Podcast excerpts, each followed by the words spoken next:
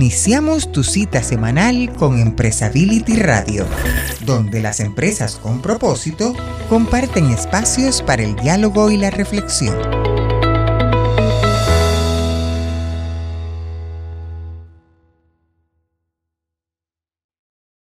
Pues aquí andamos con Cecilia, Cecilia Reyes. Felipe, para nosotros debe ser un motivo especial de alegría y de orgullo tener a alguien como Cecilia Reyes Trejo, en este caso CEO co-founder de Weiser Hub, que de verdad ha hecho un trabajo excelente en torno a lo que son, pues, eh, e, esta inclusión de las personas que se encuentran en, en una edad mayor, que como ella menciona y como se menciona últimamente, hay que cuidarse hasta en el lenguaje porque hoy en día ya son días de inclusión, de traer a todos a, cuenta y, hacernos participar, no importa la edad que tengamos, todos tenemos habilidades, talentos y oportunidades y de eso va a hablar seguramente Cecilia Reyes Trejo. Es un gusto tenerla por aquí. Bienvenida Cecilia, ¿cómo estás? Gracias, muchas gracias. Yo estoy muy bien y muy contenta y honrada de estar aquí con ustedes y con su comunidad. Muchísimas gracias. Bueno, pues el público no tiene cámara como nosotros no, no pueden ver a, a Cecilia, pero llama muchísimo la atención, Jaime, que haya asumido como su causa, su tema, generacionalmente todavía está muy lejos, pero nosotros a nombre de, de esta población se, lo, se, lo, agradecemos infinitamente. Si quieres empecemos con este tema de por qué llamar personas mayores y no como solíamos decir anteriormente adultos mayores o tercera edad. Claro, con mucho gusto. Pues tercera edad no está bien dicho porque no hay, es lo que un poco estábamos platicando, no hay primera y segunda y tercera edad. Y es como si te subes a un avión o, o quedas en tercer lugar pues es como queda, se oye, se escucha feo, ¿no? Y la otra, no decimos adultos mayores porque es un pleonasmo. Es decir, si dices adulto, generalmente ya, ya eres mayor y si eres mayor ya eres un adulto. Entonces, la mejor definición para este segmento es personas mayores. Ok. Y persona mayor, ¿de qué edad a qué edad? También dependiendo del contexto, la cultura o incluso las legislaciones va variando esto, pero más o menos de qué edad estamos hablando, de qué segmento de edad. Claro, la OMS dice que va de los 60 años para arriba, pero nosotros la realidad es que hablamos ya de personas mayores 45 eh, años para arriba. ¿Por qué? No es porque sean ya consideradas personas mayores en sí, sino porque creemos que, bueno, sabemos que es ahí cuando empieza la discriminación laboral por edad. Entonces queremos ser inclusivos en todas las edades, ¿no? Oye, qué interesante. Pues nos ha estado dando el pie ya directamente para, para meternos al, al tema. La falta de inclusión o la falta de, de oportunidades, porque a veces puede estar en el discurso, decir, no, no hay, no hay discriminación, no hay falta de inclusión a, a, las personas de este rango que dices tú desde 45 años que antes era impensable, a lo mejor lo que nosotros entendíamos por personas mayores, pues era cierta, no justificable, pero era un poco entendible, ¿no? Que decías, bueno, es que es, es gente que está más cerca de la jubilación y entonces ya tiene menos oportunidades, pero nos hablas de de personas desde los 45 años que están dejando de tener oportunidades laborales. Cuéntanos un poquito de esto, Cecilia. Justo creo que eso es muy importante, hablar no solamente de las oportunidades laborales, sino del impacto social, económico y demográfico que está pasando en, hoy en nuestro país y la realidad es que en todo el mundo. En el tema del impacto demográfico, como ustedes ya bien saben, pues la pirámide poblacional va a, subir un, va a sufrir un cambio de forma, en donde básicamente vivimos más años y tenemos menos hijos. Por ejemplo, e, esto es importante porque en el 2030, por cada niño acá en México, habrán tres personas mayores de 60 años.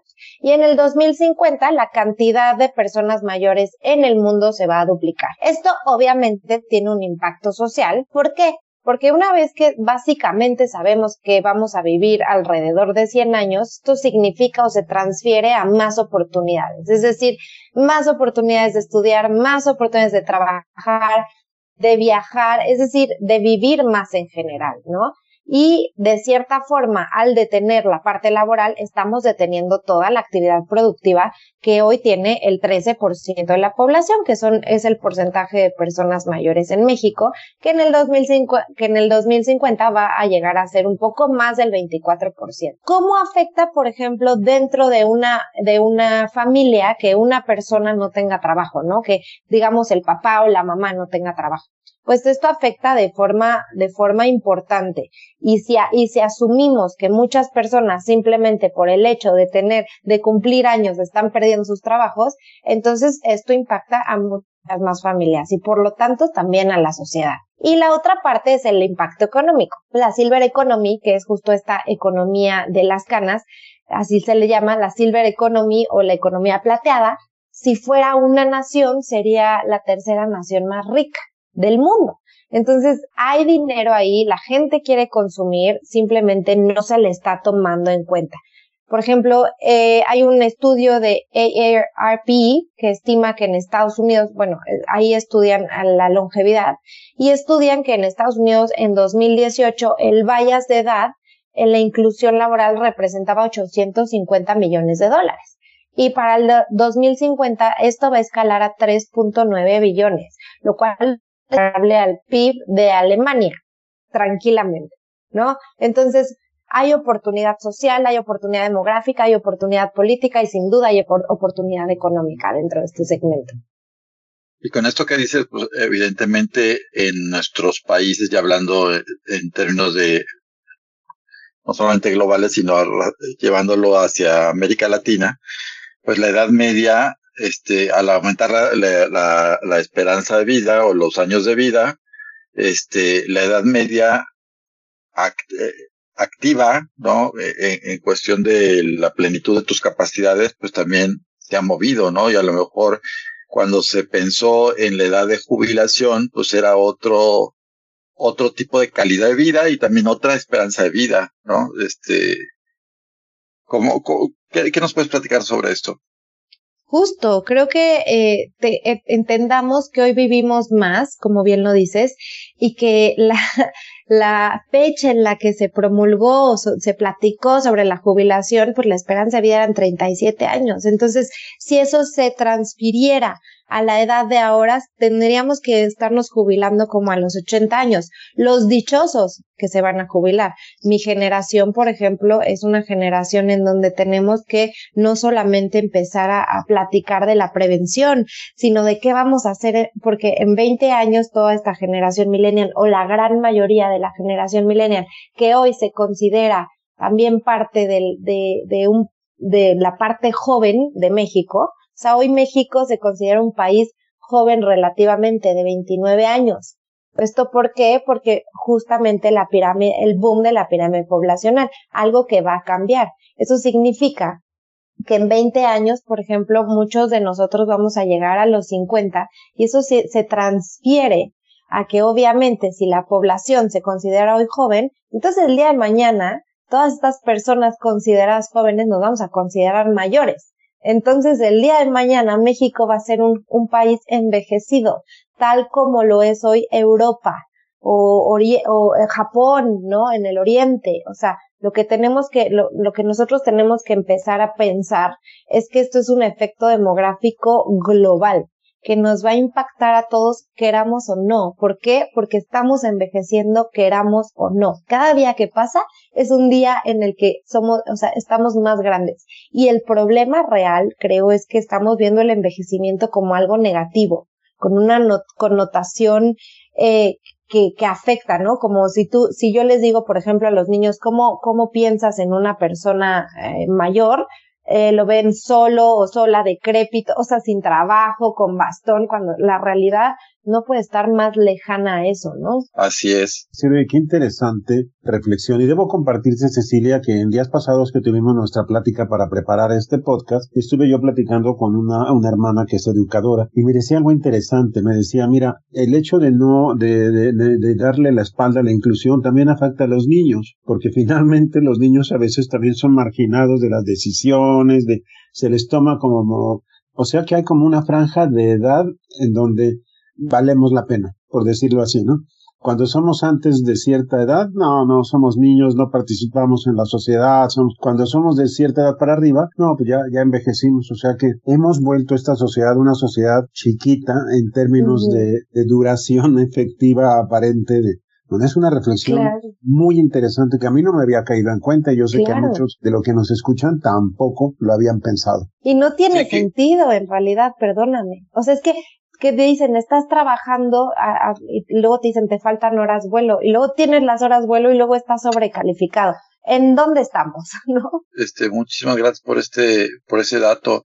Tienes toda la razón, Jaime. De repente, como llegamos a una a una edad que si no tenemos conciencia de que la debemos de aprovechar y prepararnos, porque ahora no nada más es prepararte, como decía Cecilia, para cuando te jubilas, es prepararte de qué vas a vivir cuando te, cuando te jubiles. Y si tus fondos de pensión, por ejemplo, te van a calzar para, para una esperanza de, de, de vida que a lo mejor va a ser 20 o hasta 25 años o más del momento en el que tú te estás jubilando. Este dato que nos decía también Cecilia de la edad media actual, por ejemplo, en Europa, según los datos también que nos compartía, es de 42 años, cuando en México es de 29. Imagínate si para nosotros es preocupante, es alarmante, 29 años de edad este, media, actualmente que en Europa sea los 42 años, quiere decir que hay gente que está en plena capacidad física, intelectual y demás, que no está activa económicamente, no está activa laboralmente, que no es porque tenga ya su vida resuelta, sino que está, requiere de un ingreso, requiere una actividad que además hay familias que dependen de, de ellos. Algo muy importante que tenemos que atender y resolver como, como sociedad. Por, por, eso me llamó la atención mucho el movimiento que tú estás encabezando, Cecilia. Y aquí tengo una pregunta interesante, pero antes quisiera hacer otra reflexión sobre algo que nuestra audiencia debe pensar. Mira, creo que Empresability, Felipe, está contribuyendo hoy a la comunidad con una reflexión muy oportuna, gracias a Cecilia,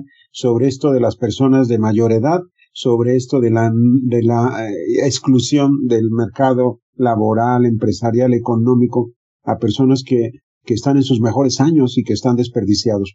Pero otro tema también interesante, Cecilia, es que la inclusión no solamente es en cuestión de género o en cuestión económica, sino en cuestión de edad. Y ese es otro detalle, otra contribución, creo, de este podcast para todos. Inclusión significa muchas cosas y la inclusión de la edad es, es dolorosa y también es otra inclusión.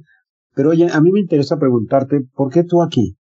¿Por qué tú aquí? Lo que vemos, los que vemos a Cecilia, lo estamos viendo a una mujer, por cierto, muy guapa, que tiene menos de, yo no sé, tienes poca edad, Cecilia. 35 tengo. Fíjate, 35 años.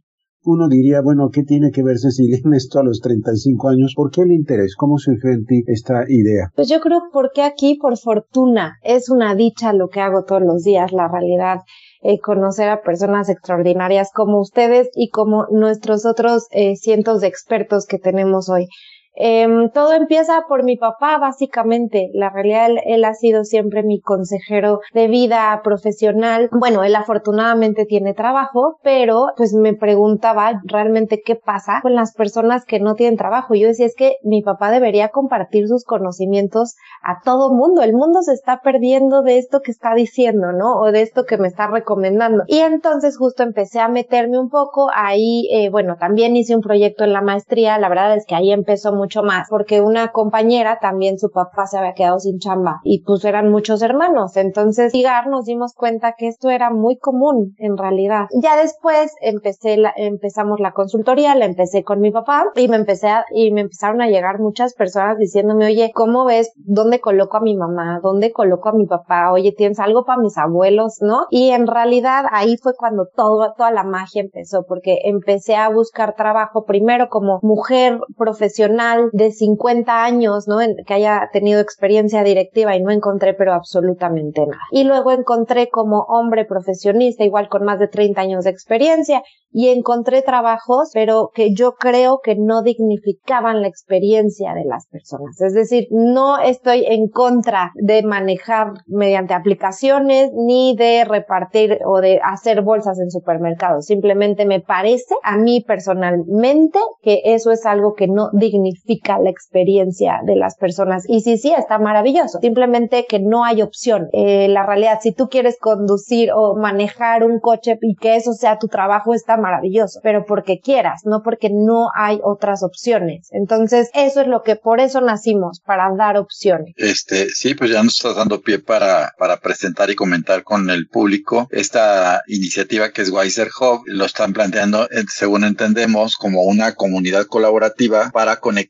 la experiencia de estos profesionales con organizaciones, con empresas que están requiriendo de, de esa experiencia, de esos talentos, de esas capacidades que están acumuladas en este sector de la, de las personas mayores. ¿Es cierto, Cecilia? Correcto. Justo, eh, imaginen que yo les estoy ofreciendo un talento tipo Lamborghini a precio de un auto compacto. ¿Y por qué lo decimos así? Básicamente no porque nuestro talento valga menos, sino que creemos en esquemas flexibles de trabajo. ¿Cuáles son estos? Porque, por ejemplo, nos, hemos dado cuenta cuando nos acercamos a las organizaciones que nos dicen, no, pues sí, está padrísimo hablar de, cómo incluir al talento senior, pero en realidad creo que cuestan mucho, creo que son obsoletos, creo que no les saben de la tecnología, creo que son muy necios, o sea, hablando como de expertos en general, ¿no? Creo que no les va a gustar eh, que alguien menor sea su líder, etc. Entonces, nosotros lo que hicimos fue analizar esta problemática del mercado o estas justificaciones que ponían para no contratar talento senior y nosotros lo que,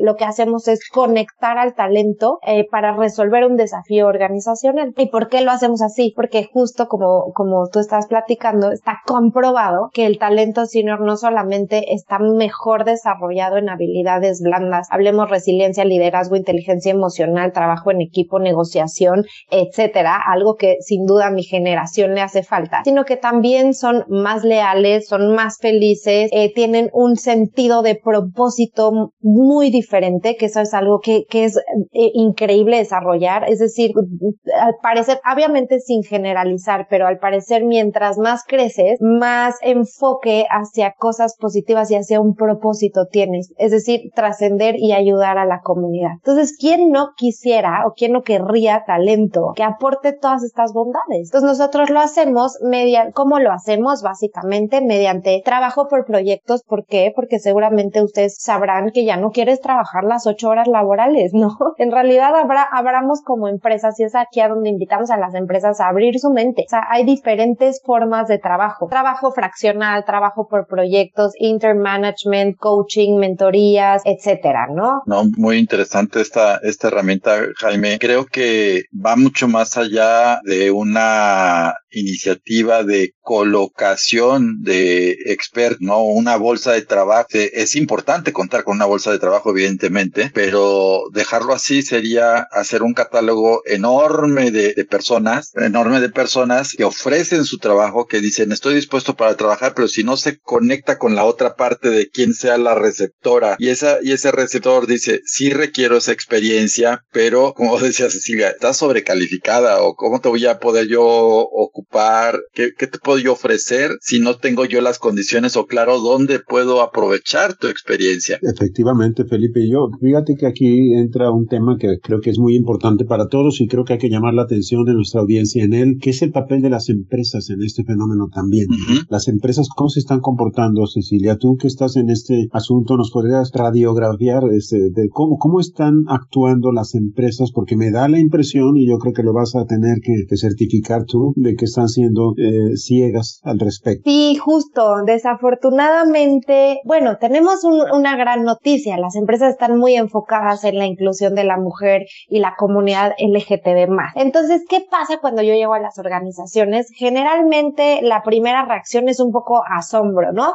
Decir, ah, sí es cierto, porque esto es un tema que no, o sea, igual sabemos que existe, pero no lo, no lo hemos concientizado. Entonces, eh, esa es la primera reacción de las organizaciones. Y la segunda es justamente decirme que desafortunadamente en este momento están enfocados en otras que es el tema de la inclusión de la mujer y la inclusión de la comunidad. A lo que yo voy es que creo que realmente hay que invitar a todos a la fiesta. No hablemos solo de personas mayores, hablemos de personas con temas neurológicos, con temas, no sé si lo dije bien, pero con temas de diferentes cuestiones, ¿no? Eso es lo que creo que tenemos que empezar a trabajar. ¿Cómo? Pues buscar al talento que sea el mejor talento, no importa cómo se vea o no importa cuántos años tenga. Entonces, eh, sí, los, los opciones que dicen las empresas, por ejemplo, el principal es, bueno, es un talento muy caro, debe de ser un talento muy caro. Y en realidad a lo que nosotros invitamos es a realmente entender qué quiere el talento, porque igual eh, como empresa estamos pensando justo que se quieren contratar 16 horas, que quieren su seguro de gastos médicos con todo incluido, que quieren el, mejor coche, ¿no? Pero en realidad cuando hablas con, esa persona, igual hay, hay trade-offs, hay cosas que puedes negociar y no necesariamente quieren todo eso. De entrada les voy a decir que no quieren trabajar todo el día. Eh, ¿Por qué? Porque han trabajado más de 30 años todo el día. Entonces es algo que quieren algo diferente para trascender. Igual, por ejemplo, el gasto de, eh, bueno, los, pólizas o cuestiones así, igual ya la tienen contratada por su parte porque es algo que tienen mejor. Eh, igual lo que necesitan, por ejemplo, es cotizar las horas que, o, las semanas que les hacen falta en el seguro o en el, en el IMSS para poder eh, acceder a su pensión. Y eso es algo que puedes ir negociando. Son simplemente es el interés de hablar con estos expertos y preguntar qué es lo que haría para que me puedas ayudar a, la, organización, ¿no? Así es, por supuesto. siempre me ha llamado la atención en los CEOs de las empresas grandes, las grandotas, las multinacionales, entran los presidentes a edades de 55 años, 60, ahí tienes al presidente de, de, Apple y de Disney y de GE, y son gente mayor ya, son, y ahí están dando los mejores años de su vida, las mejores experiencias que tengan. pues es que, ¿qué pasa? Justo, ¿qué pasa? Estamos viviendo más en general. La vida se alargó cuatro años aproximadamente. Entonces, ¿qué pasa? Nosotros estamos estudiando más años, lo que significa que creamos los que quieran formar familia, la forman más tarde, lo que significa que estás entrando a trabajar más tarde, lo que significa que estás desarrollando tus capacidades más tarde. Entonces sí, en realidad, desafortunadamente cuando empieza la discriminación laboral en México es cuando estamos al full en nuestras competencias, cuando estamos realmente brillando. Entonces, cuando sabes qué quieres hacer, o a veces no, ¿no? Pero ya, ya tienes, ya tienes un poco más resuelta tu cuestión, que a los 30, 40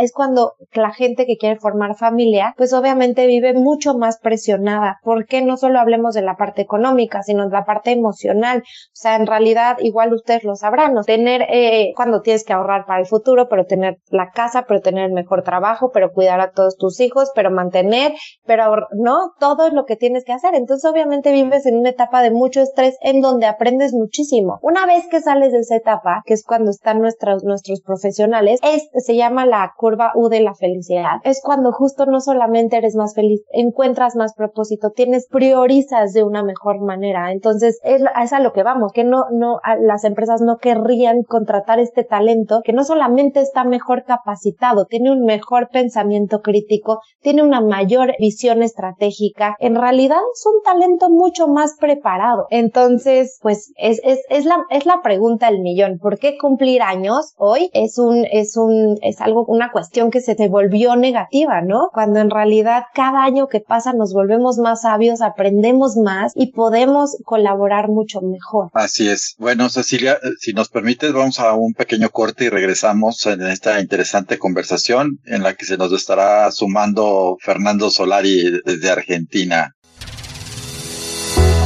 Y hasta aquí, Empresability Radio tu espacio para dialogar y reflexionar sobre las empresas con propósito. Estaremos esperándote para la siguiente semana.